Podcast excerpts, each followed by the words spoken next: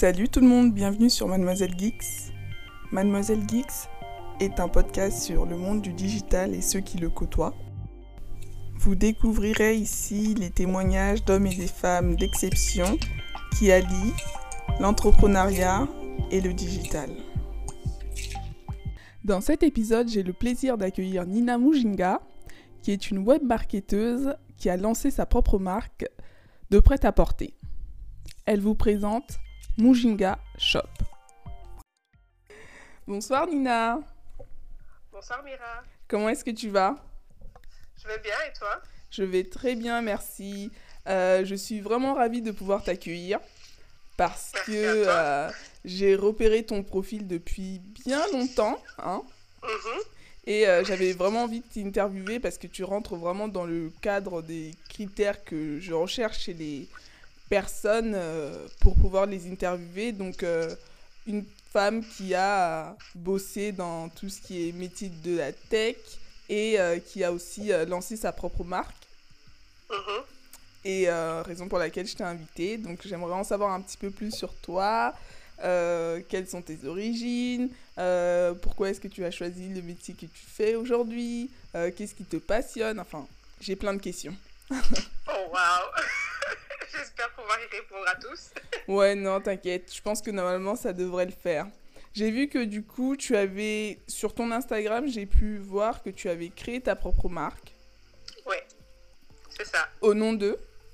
Mujinga. Donc en fait, c'est mon nom de famille. Ouais. C'est mon, mon nom de famille, c'est Mujinga.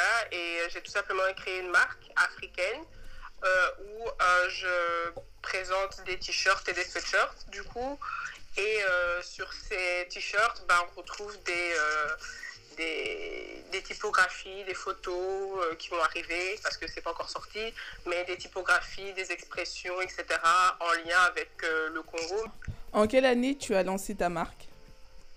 Euh, L'année dernière, juste après le, le premier confinement.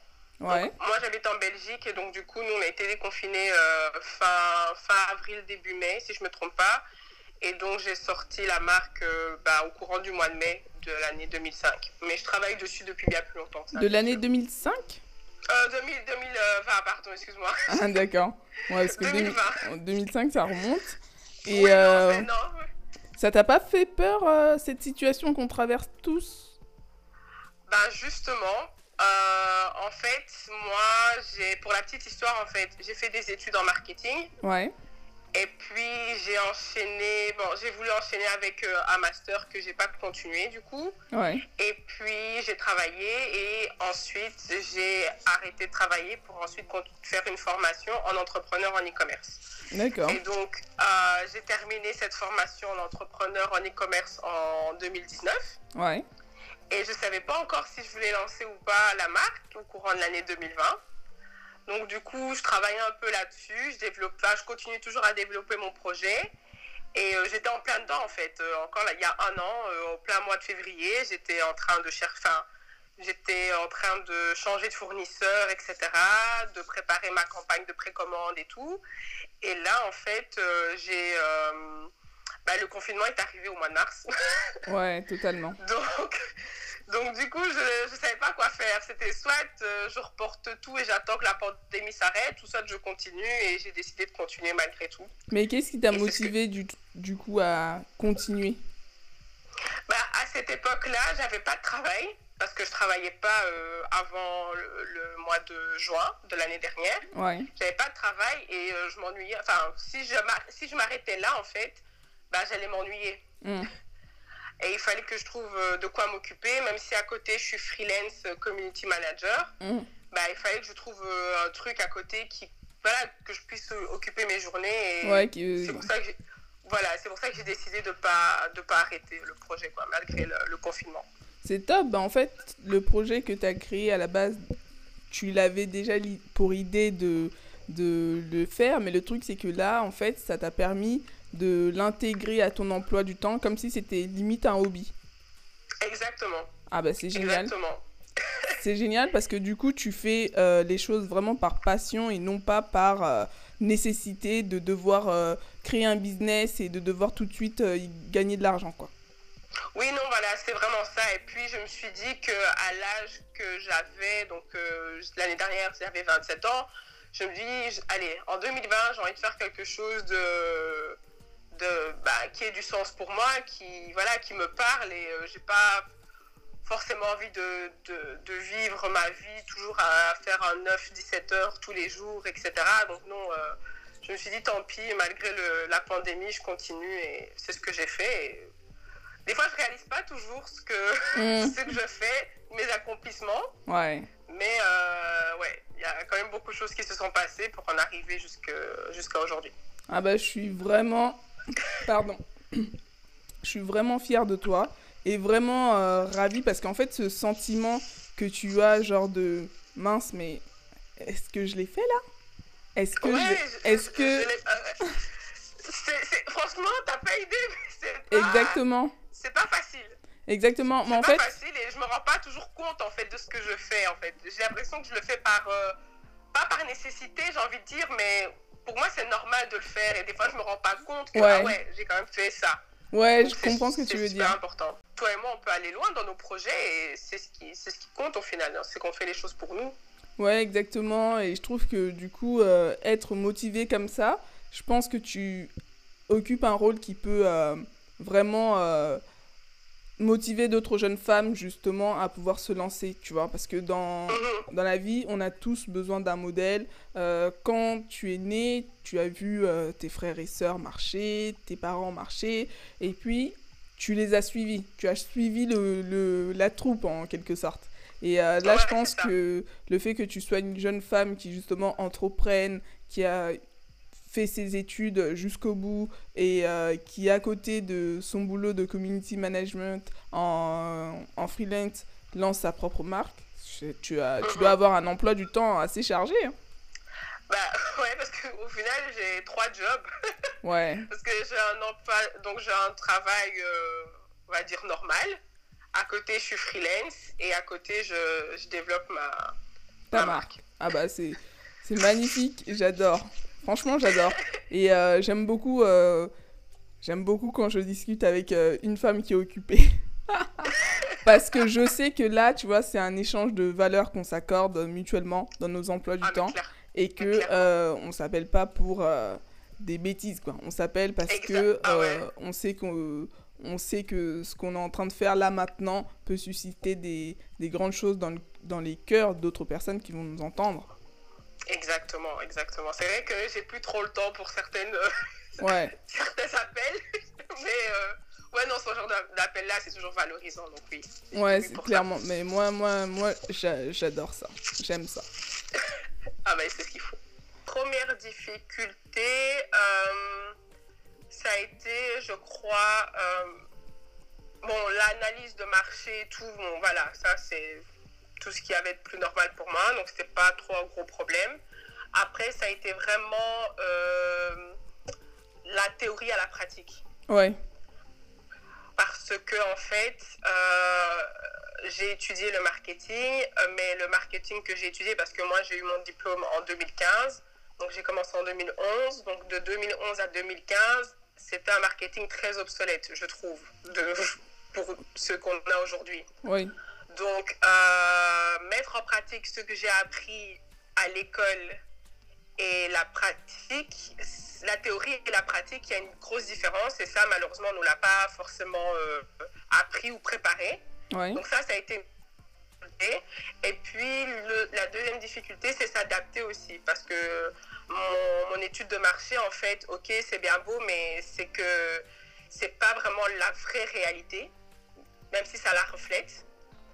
Euh, ça, c'est une, euh, voilà, c'est des, difficultés en termes de marketing, enfin d'analyse de marché que j'ai eu. Et puis, euh, une autre difficulté que j'ai eue, par exemple, et ça, c'est vraiment dans la pratique, c'est la recherche de fournisseurs. D'accord. Ça, ça a vraiment été un énorme, un énorme problème, enfin, pas problème, mais une, vraie difficulté. Et puis, une fois que j'ai rencontré mon bon fournisseur, que j'ai trouvé maintenant comment, comment je fonctionne, etc., là, maintenant, il n'y a pas de souci. Mais c'est vrai qu'au départ, la théorie à la pratique et la recherche de fournisseurs, de prestataires, c'est assez difficile. Surtout mm. quand on débute vraiment, quoi. Ouais, on n'a pas de contact ni rien. Ouais, je comprends ce que tu veux dire. Mais euh, quand tu as fait tes études, c'était pas en alternance? Non, en fait, en Belgique, parce que c'est différent, du coup, c'est différent du coup. Ouais. Euh, en Belgique, en fait, euh, j'ai fait ce qu'on appelle en France une licence. Mais alors, c'est trois ans d'études et la dernière année, on a trois mois de stage. D'accord. Et alors, pendant ces trois mois de stage-là, bah, déjà, euh, j'ai pour le souvenir que c'était, mais euh, euh, voilà, c'était pas terrible parce qu'encore une fois, bah, la théorie et la pratique, ça n'a rien à voir. Absolument. Et donc, et donc, je me rappelle que ma maître de stage, elle, était, elle, elle contredisait mes cours. D'accord. donc, là, non, mais c'est comme ça que j'ai appris, ouais, mais non, c'est pas comme ça. Donc, voilà, ça, c'est déjà très difficile, ça a été très difficile pour moi pendant ces années d'études-là parce que bah, nos profs, ils sont très euh, focus sur nos livres. Mm. Et puis, quand on leur explique un peu nos expériences en stage, etc., bah, eux, ils sont pas d'accord. D'accord, mais euh, du coup, c'est un peu bizarre. Tu as eu trois ans complets pour trois mois de stage? Oh, Exactement. Waouh, c'est absolument rien. Ouais, non, mais c'est différent. Hein. Avec la France et la Belgique, c'est différent. Ouais. Je sais qu'en deuxième année, j'ai eu un petit stage euh, d'observation mais ça a été un stage de deux semaines. Euh, j'ai rien, j'ai rien fait du tout. J'ai pas vraiment pratiqué en soi. Et je sais que pendant mes trois mois de stage, ma maître de stage aussi, bon, ça c'est propre à chaque maître de stage du coup, mais moi, elle me laissait pas vraiment faire. D'accord. Elle te laissait pas faire quoi euh, Qu'est-ce qu'elle te laissait pas faire? Faire des tâches, etc. Elle me laissait pas faire des tâches propres à ce que j'avais appris, etc. Et en fait, pendant ces trois mois de stage-là, on doit réaliser un travail de fin d'études que nous, on doit présenter en fin d'année. D'accord. Et donc, du coup, moi, elle m'a fait travailler que sur mon travail de, que sur mon travail de fin d'études et j'ai pas vraiment appris sur l'entreprise en soi. J'ai pas vraiment eu cette expérience professionnelle, quoi. Ouais, d'accord. C'est ça, qui est ça qui est un peu dommage, je trouve, ici, dans l'apprentissage de nos futurs métiers, du coup. Euh, c'est un peu ce après, je sais pas du tout comment ça se passe maintenant, parce que ça fait quand même six ans que j'ai quitté l'école. Mm. Mais euh, en tout cas, moi, à mon époque, c'était très, euh, c'était très obsolète. Les profs étaient vraiment focus sur nos, nos, bouquins. Et puis, il y avait un fossé entre les étudiants et les profs, parce que en stage, on voyait pas du tout la même chose. Et quand on, leur expliquait, ben, ils n'étaient pas d'accord. Donc, ça a été très, très difficile. Ouais. Euh, donc, et ça, je pense que j'ai un peu eu du mal aussi à le refléter dans mon travail au début quand j'ai commencé mon projet. Ouais, je comprends euh, tout à fait bah, le décalage que tu as pu avoir entre l'entreprise et l'école parce que trois ans euh, à lire que les cours ou à faire des contrôles, c'est pas du tout la même chose que bah, euh, on a fait des travaux pratiques, quoi, mais c'était pas. voilà, quoi. Je me rappelle, il y a des travaux qu'on faisait, franchement, j'ai honte aujourd'hui quand j'y pense. Euh, enfin voilà, c'était très très bateau, c'était euh, non, c'était voilà, c'était pas du tout suffisant, surtout qu'avec le digital, etc. Euh, enfin moi le, le digital, j'ai dû me former à côté quoi, parce qu'à l'école justement, c'était pas suffisant. Ouais, à ce moment-là, je pense que tu, c'était pas, il y avait pas autant d'engouement qu'il y a maintenant, parce que là en fait, en plus de la situation qu'on traverse, mm-hmm. c'est juste inévitable de de passer à côté en fait euh, du, du digital. C'est inévitable de ne pas utiliser le digital en fait. Donc, euh, Exactement, je suis d'accord. Il, faut, euh, il faut vraiment genre se, se placer là-dessus de manière à ce qu'on puisse faire grandir sa marque, la notoriété de sa marque, des choses comme ça, parce que sinon, autrement, bah, on est... personne ne, ne, va vraiment savoir ce que vous faites, à moins que vous alliez faire de la prospection euh, directement en sortie de métro, mais le problème c'est que euh, couvre-feu. Euh, ah oui, en plus en France c'est à 18h en plus. Oui, exactement. Et vous, c'est à quelle heure À 22. Non. Franchement, c'est quelque chose ce couvre-feu. Mais bon, ça ne nous empêche pas de pouvoir réaliser ce qu'on doit réaliser. Et vraiment, je pense que là, le digital nous montre à quel point bah, il va occuper de plus en plus une place enfin, le numérique va occuper de plus en plus une place importante dans la vie de, de chacun et que euh, mm. là maintenant c'est devenu quelque chose d'indispensable. C'est indispensable, c'est indispensable. Enfin, moi ce que je dis, parce que vu que j'ai étudié le e-commerce, oui. euh, bah, le e-commerce, aujourd'hui, de nos jours, c'est euh, voilà, c'est c'est important. Enfin, il, faut être visible. C'est difficile de se rendre visible. Du coup, c'est ce que j'ai envie, de, c'est ce que je voulais dire. Et euh, des fois, on comprend pas trop comment ça fonctionne. Donc, j'ai envie de dire que le e-commerce en soi, ou même un site internet en général, en fait, bah aujourd'hui, on est tous sur internet, la plupart d'entre nous. Et donc, pour être retrouvé, pour, euh, pour être visible, il faut, bah, il faut se donner les moyens et on doit utiliser les pratiques qu'on a sur Internet. Donc, on a les newsletters, que souvent, j'ai l'impression qu'on néglige un peu. Les réseaux sociaux, que là, bah, voilà, là, beaucoup de gens y sont et ne misent que sur les réseaux sociaux. Mais il n'y a pas que. Donc, il y a les newsletters, il y a aussi les publicités. Par exemple, euh, les gens oublient aussi souvent de miser sur euh, euh, les publicités sponsorisées. Sponsorisées, voilà, voilà. Et il y a aussi plein d'autres techniques, quoi. Par, exemple, moi j'ai un e-commerce, mais je ne me base pas que sur mon e-commerce. Je sais qu'il y a d'autres canaux de vente en fait que je peux utiliser. Donc, par exemple, je vends mes t-shirts dans une, dans une boutique. Oui. Et c'est important. Tout le monde est sur Internet, mais pas toujours tout le monde. Je sais pas si tu vois ce que je veux dire. Ouais, je vois tout à fait ce que tu veux dire. Bah, il y a des gens qui savent pas forcément euh, comment comment y faire. Euh, il y a des personnes jusqu'à présent, je pense, qui ne savent pas encore qu'il y a la partie e-shop sur euh, Instagram. Donc, il faut s'adapter en fait au marché et savoir placer sa marque aux bons endroits afin de pouvoir justement avoir les bons clients. Je compare souvent le par exemple sur Internet, parce qu'on sait que le référencement, c'est super important. Mm. Par exemple, moi, je, je mets en parallèle euh, le fait qu'on est sur une grande route commerçante. Et sur une grande route commerçante, ben, souvent, pour attirer notre attention, c'est les vitrines. Oui. Ben, là, ben, sur Internet, c'est les mots-clés. Donc, c'est super important. Et là, actuellement, je suis en train de travailler mes mots-clés.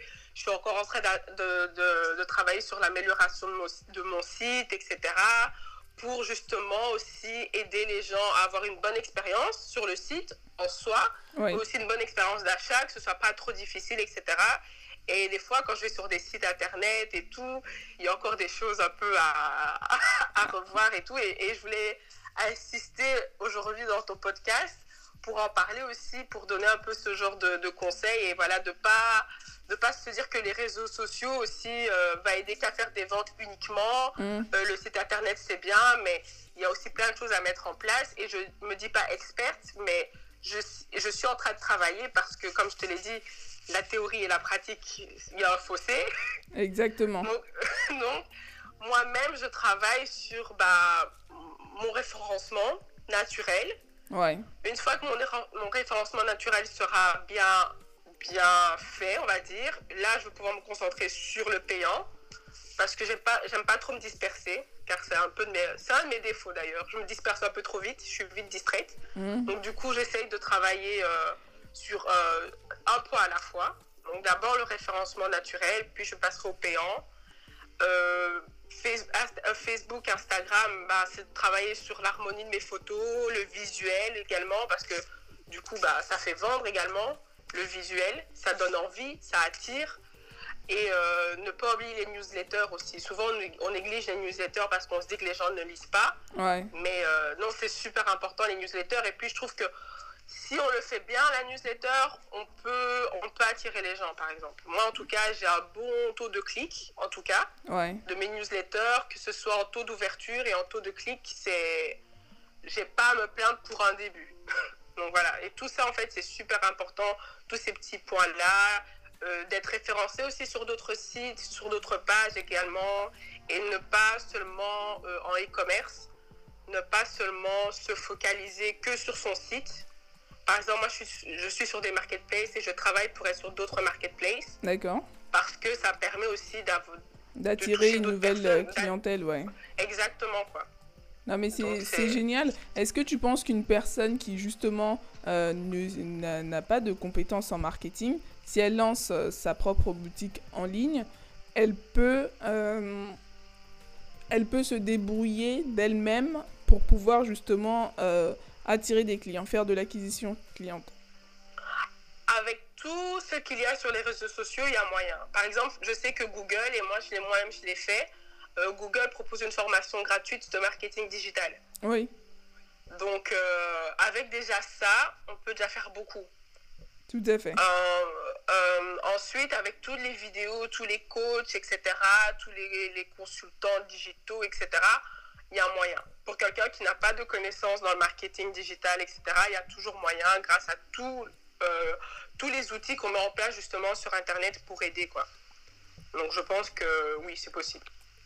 Et quelles sont les difficultés du coup en marketing que tu, que tu rencontres? Euh, En marketing, bah, c'est la conversion déjà. Parce qu'on sait qu'en e-commerce, le taux de conversion, il est, il est, il est difficile à obtenir. Mmh. Euh, et, euh, et comme tout à l'heure, je faisais la comparaison, je faisais le parallèle avec une, une, euh, une rue, une rue commerçante. Ouais. Bah, la rue commerçante, elle, pour attirer des clients, c'est la vitrine. Bah, nous, c'est pareil. Quoi. Sur un e-commerce, si le site il est, voilà, il est, il est éclaté, j'ai envie de dire, euh, bah, la personne s'en va, s'en va rapidement. Enfin, on ouais. un clic, on s'en va. Et donc, euh, voilà, ça, c'est une des difficultés, c'est vraiment de trouver euh, l'harmonie, la cohérence sur le site et attirer directement avec une information claire, précise et qui, donne envie de lire aussi. Parce que on zappe vite. Aujourd'hui, avec l'information, on zappe super vite. Ouais, je trouve que le, la, la fonctionnalité swipe up, là, c'est. Le fait ah qu'on swipe à chaque fois sur nos, nos, nos téléphones, c'est quand même hallucinant parce que on, a, on magazine au moins je ne sais combien de euh, d'informations. Et uh-huh. euh, l'attention du coup qui nous est pris dans toutes ces applications c'est quand même euh, c'est quand même extra. Exactement. Et en plus surtout qu'on est tout le temps sur nos téléphones. Ouais. Même sur le téléphone il faut il faut être clair précis et faciliter la euh, comment dire le l'expérience utilisateur. L'expérience voilà l'expérience utilisateur au, de, de l'utilisateur quoi. Parce que euh, par exemple moi j'ai pas encore mes 10 000 followers donc ouais. je sais pas faire de swipe up.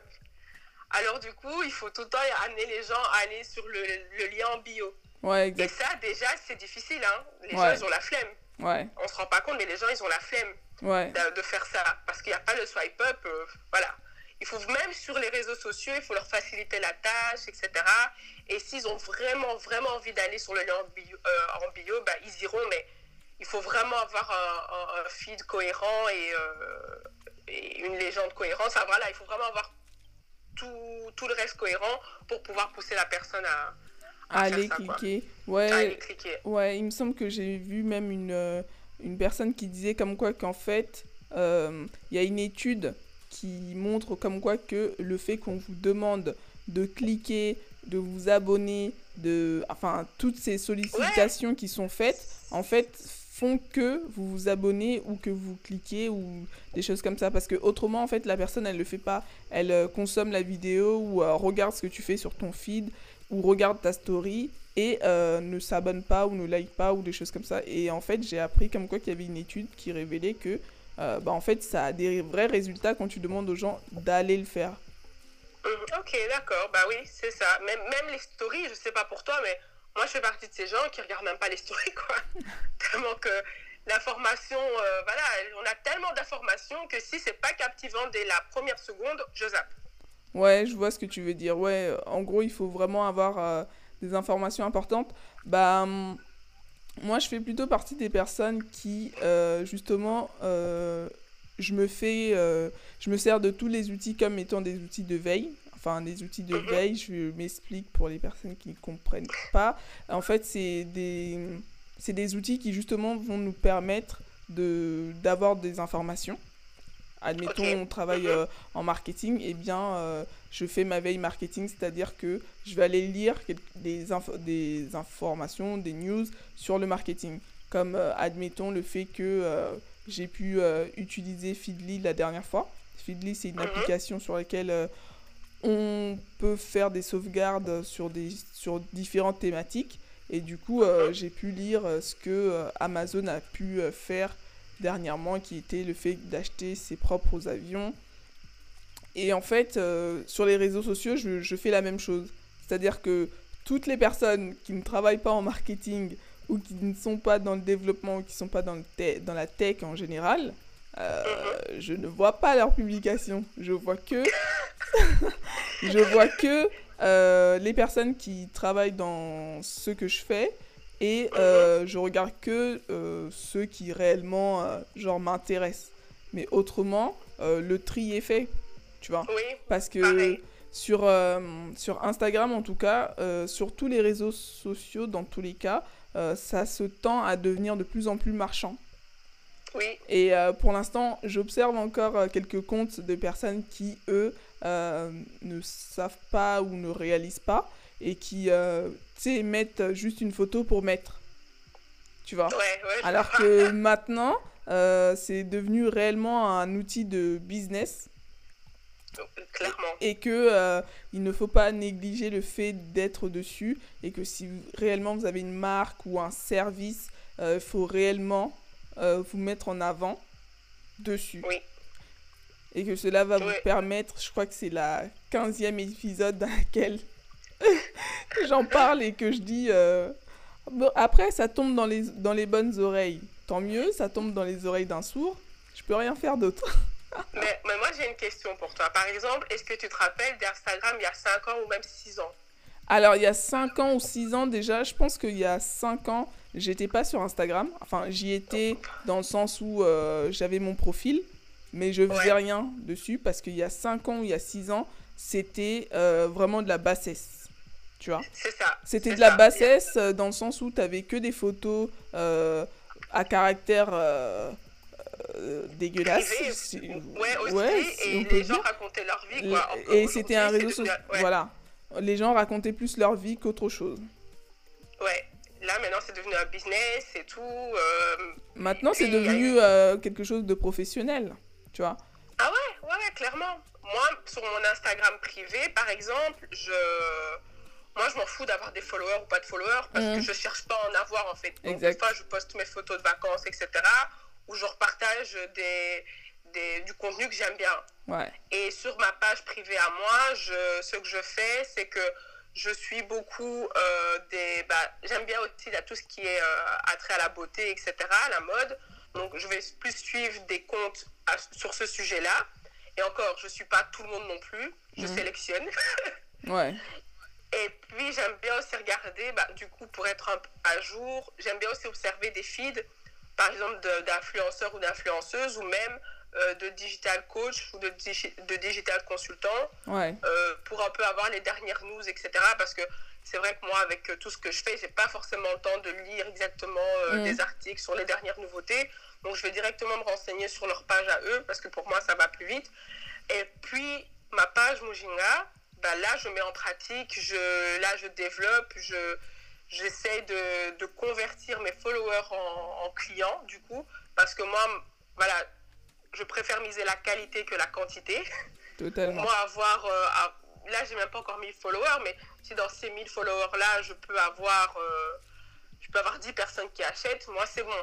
Ouais, exactement. Et, Et- je pense que justement, euh, faut comprendre aussi cette notion que euh, le nombre de followers ne, font, ne fait pas tout. Oui. Le tout, c'est de savoir convertir.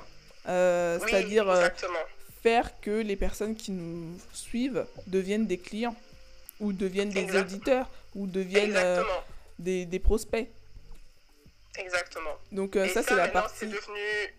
Excuse-moi, mais c'est vraiment devenu la partie business de Instagram. Parce que je crois que c'est ce que tu voulais dire également. Ouais, exactement. Voilà. Non, t'inquiète. Ouais, voilà. donc euh, ouais, c'est sur ce point-là, il faut vraiment placer sa marque. Je suis vraiment fière euh, de toi et euh, j'ai vu que tu avais fait une excursion de du coup de trois semaines au Congo Ouais. pour justement, Ouais. c'était la première fois ou ou tu non, étais c'est déjà la, c'est la troisième fois que je vais au Congo, mais c'est la deuxième fois que je vais à Kinshasa.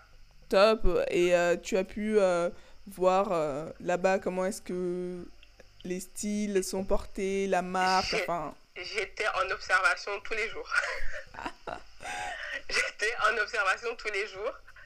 Euh, ben déjà, euh, oui, déjà pour ma marque. ouais, pour voir un peu parce que du coup, les Quinois, donc c'est les habitants de Kinshasa, ouais, ils sont fiers d'être Quinois.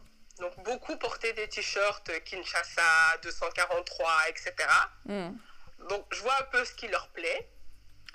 Euh, maintenant, euh, je me posais aussi des questions. Par exemple, je posais la question à mon père, niveau digital, comment ça se passe Ouais. Euh, Et alors, ce que je fais, en fait, et même avant mon départ à Kinshasa, j'allais, je suivais des pages de personnes qui vivent là-bas, qui ont leur business également à Kinshasa. Ou de, et là, maintenant, je me suis mise à suivre des pages de restaurants, de salons de beauté, etc. Mm. Pour voir un peu comment ils font, comment ils communiquent sur les réseaux sociaux. Ouais. Ils se débrouillent pas mal. Ah ouais, ouais, je, je- j'aime Franchement, beaucoup. c'est c'est bien. Ils font des stories, ils sont actifs. euh, Mm. ils, voilà, ils mettent vraiment en place. euh, Enfin, il y en a, tu vois, qu'il y en a qui, voilà, le community manager derrière s'y connaît. Et donc, euh, il y a quand même pas mal de choses à faire. Et franchement, j'ai observé, j'ai bien aimé. et je me vois bien faire un petit truc là-bas aussi dans le digital. Pourquoi pas proposer mes services ou quoi, si j'ai si j'ai la confiance. Parce que bah, du coup, euh, je me sens pas toujours légitime de devoir donner des, des conseils aux gens ou de les guider. Mais voilà. Ouais, bah de, sur ce point-là, je pense que euh, c'est pas, c'est pas prendre le chou, enfin c'est une expression pour dire euh, prendre la grosse tête. Conseiller d'autres personnes, euh, c'est pas prendre euh, forcément euh, la grosse tête ou quoi que ce soit, c'est juste qu'une personne voit déjà ce que tu fais Mhm. et ça lui plaît. Donc, euh, par rapport à ça, elle va te demander tout simplement et humblement euh, comment est-ce que tu fais. Ou, euh, et ça, c'est le genre de choses sur lesquelles il faut vraiment pas hésiter. Je le précise parce que dans les pays francophones, on a un petit peu du mal avec ça. Alors qu'aux États-Unis, mais oh là là, ils sont Oui, tellement ouverts, tellement ouverts, tellement motivants, tellement euh, je te connais pas, mais on va se parler comme si on se connaissait depuis 5 ans. Euh, on va s'encourager comme si on se connaissait depuis 5 ans. Oui, c'est Tu vrai. vois? C'est vrai. Oui. Donc euh, vrai. là, franchement, là-dessus, il faut vraiment euh, ne pas hésiter à avoir l'état, un état d'esprit ouvert et, et demander, puisque on expose ce qu'on fait. Donc, si vous avez des questions, faut pas hésiter à demander. On ne mange personne jusqu'à présent. C'est vrai. Donc, euh, faut pas avoir euh, d'hésitation là-dessus et euh, foncez euh, si vous avez des questions ou euh, des préoccupations, des choses comme ça. Ouais, non, c'est vrai. T'as raison. C'est vrai. C'est top. Bah, moi, j'ai des. ça a été un, ça- pardon, ça a été un voyage très enrichissant et euh, c'était vraiment une observation, même si j'en ai profité, j'ai visité, j'ai vu la famille, mais au niveau business, pour développer la marque, il y a des opportunités. Ouais. Et niveau digital, euh, bah, ça avance bien. Ça avance bien. Je pense pas qu'il soit. C'est jamais parfait, mais ça avance bien et euh, il y, a, il y a des choses à faire également là-bas. Ouais, c'est génial parce que euh, du coup, ouais, j'ai pu découvrir aussi plein de comptes, normalement les norm- notamment les comptes euh, de voyage. Et euh, juste, euh, Oui. c'est tellement beau, c'est tellement beau. Et euh, ça, c'est vraiment des choses euh, importantes parce que l'image et la communication, euh, c'est deux choses sur lesquelles ça se travaille. Je précise, c'est des choses sur lesquelles ça se travaille. On ne prie pas pour euh, avoir une image et une communication bonne. On travaille dessus. Tu vois Parce que euh, Exactement, je suis le peuple congolais aime trop tenter tout sur la prière. Je jette, je jette un jeton et puis je m'arrête à là. non mais je dis ça parce que tu sais, je suis allée un jour sur, euh, je devais l'année dernière, je devais faire euh, des designs et euh, mhm. du coup, je voulais faire une landing page et juste pour m'amuser comme ça, parce que c'était pour moi-même, c'était pas pour un client, c'était pas pour mon école, c'était pour personne d'autre. Donc Mhm. c'était juste pour moi-même et puis j'avais besoin de faire une landing page. Je suis allée sur Google Images, j'ai Mhm. tapé Congo parce que j'avais besoin du coup de quelques images euh, du Congo parce que j'avais envie de faire comme si c'était un site justement de voyage sur lequel j'aurais plein d'images et tout ça. Je voulais pas aller sur euh, les comptes qui sont sur Instagram parce que du coup c'est des images quand même, c'est des photos qui sont prises par d'autres personnes et du coup j'avais pas Ouais. envie d'utiliser leurs photos, j'avais envie d'utiliser des photos libres de droit. Mhm. Là j'y vais et puis je tombe que sur des images de guerre, que sur des images de femmes en train de pleurer, euh, que si- sur des images de d'enfants euh, d'enfants malheureux. euh, non quoi, ce genre de, de choses que tu peux retrouver sur Google, ça gâte l'image et la communication de tout un pays. et ça touche ensuite l'économie, ça touche ensuite, euh, comment on appelle ça, le tourisme. Donc, euh, qui dit tourisme dit économie. Donc, à un moment donné, on soigne notre image et notre communication par des belles images, par des belles photos, par une belle prise, comment on appelle ça, prise de parole. enfin, mhm. voilà quoi. C'est ça qu'il faut faire. Ça s'appelle mhm. travailler. Point final. Non mais oui, parce qu'à un moment donné... On voit, que t'aimes le travail et moi ah, mais oui, je suis d'accord avec toi. Donc, euh, non, non, je suis d'accord. En fait, c'est, moi, j'ai vu ça, j'étais choquée. Parce que, entre-temps, j'avais vu les, euh, les comptes Instagram où tu vois des, des belles photos, des montagnes, des lacs, tu, vois des paysages. Tu vois même euh, le fait qu'il neige. Dans certains coins du Congo, il neige. Tu vois, mais des choses merveilleuses. Le Congo est vraiment un très beau pays. Et moi, de ce que j'ai pu visiter, du peu que j'ai visité en trois semaines, moi, enfin, j'ai envie d'y retourner encore cette année, quoi, parce que pour moi, ma visite n'est pas finie et il euh, y, a, y, a, tellement de choses à faire, tellement de choses à voir. Euh. Enfin, on est toujours occupé là-bas. On est toujours occupé. Ouais, totalement. Non, mais ouais, c'est euh, juste, tu voyais des choses magnifiques et ces choses-là qui sont magnifiques sont privées. enfin, sont privées, oui, du coup, elles sont privées puisque d'autres personnes ne peuvent pas les voir. Et moi, j'étais devant mon. devant, donc euh, le projet que je voulais entamer, de, parce que j'avais juste besoin de photos, hein, ça allait même pas être un projet, euh, euh, enfin sur le moment ça allait même pas être se réaliser en, vendant le projet ou quoi que ce soit, c'était juste j'avais besoin de faire un design sur le thème du voyage, j'avais besoin de quelques images et je suis tombée que sur des images négatives, que oh, sur des images négatives. Et ça, Seigneur. ça fait mal, hein, mais bon, j'espère que quand tu as vu mes stories de mon voyage, j'espère que ça t'a fait plaisir. Ah non, non, t'inquiète pas. non, non. positif du pays. oui, bien sûr, j'ai vu des choses euh, positives. Euh. Non, non, il y a des choses qui sont vraiment faites euh, positivement et je pense que on a tellement de, de travail que je ne. Que ouais, non, en fait, donner du taf aux gens prenez les designers, euh, tous les designers du Congo, faites, faites quelque chose. Merci beaucoup Nina d'avoir accepté mon invitation. Euh, où est-ce que les auditeurs peuvent te retrouver s'ils te cherchent euh, Ils peuvent me retrouver sur la page Instagram de Mujinga, donc Mujinga Shop, oui, Mujinga Shop. le site internet mujingashop.com et également par email mujingashop.gmail.com.